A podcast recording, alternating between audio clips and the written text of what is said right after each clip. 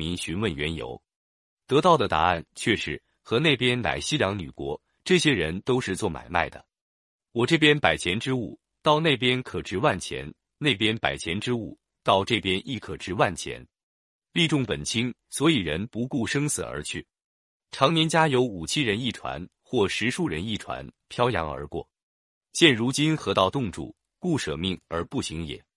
于是，连一向淡泊高远的三藏法师也不由得感叹道：“世间事为名利最重。”这是三藏法师的自省。人只要不知足，便会被名利束缚，甚至舍生忘死的被名利驱使。是能知足心常切，人道无求品自高。庄子在《逍遥游》里说：“鹪鹩巢于深林，不过一只；鼹鼠饮河，不过满腹。”人又何尝不是如此？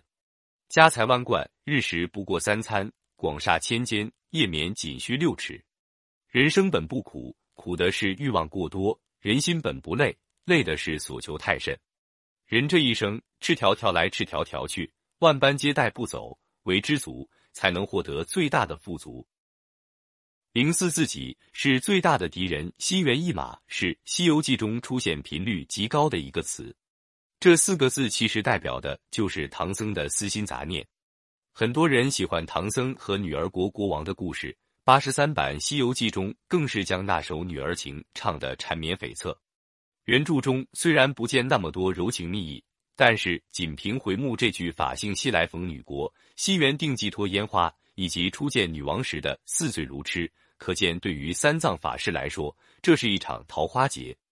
都说最难消受美人恩，雄关易闯，情关难过。这里没有妖魔作乱，也没有高山险滩。年少时总以为这一段仿佛过家家般儿戏，但是成年后才发现。这才是人性中最大的一次考验，因为他所要面对的敌人不是别人，正是自己。那女主喜滋滋玉佩夫妻，这长老忧惶惶只思拜佛。一个要洞房花烛叫冤侣，一个要西与灵山见世尊。女帝真情，指望和谐同到老；圣僧假意，牢藏情意养元神。故事的最后，我们都知道，三藏法师挥剑斩情丝。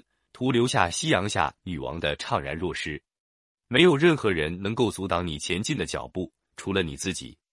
唐僧刚开始踏上取经路时，乌巢禅师曾传授他一部《心经》，并且也对他说：“佛在灵山莫远求，灵山只在汝心头。”师徒四人在西天路上一路降妖除魔，其实指的就是一个人在人生路上扫除心魔、战胜自己的过程。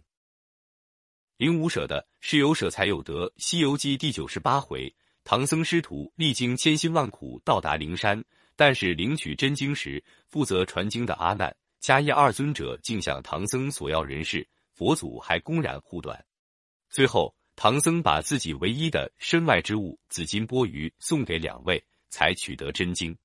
年少看到这一段的时候，也像大圣一样叫嚷着不公平，想要给阿难、迦叶一点颜色看看。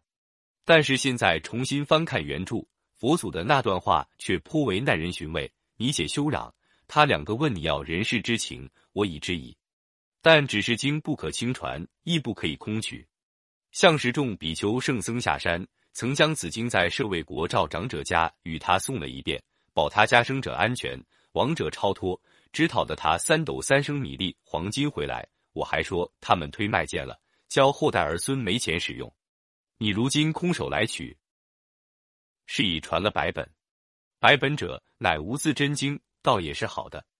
不舍不得，小舍小的，大舍大得，这才是这段佛祖说这段话的真意。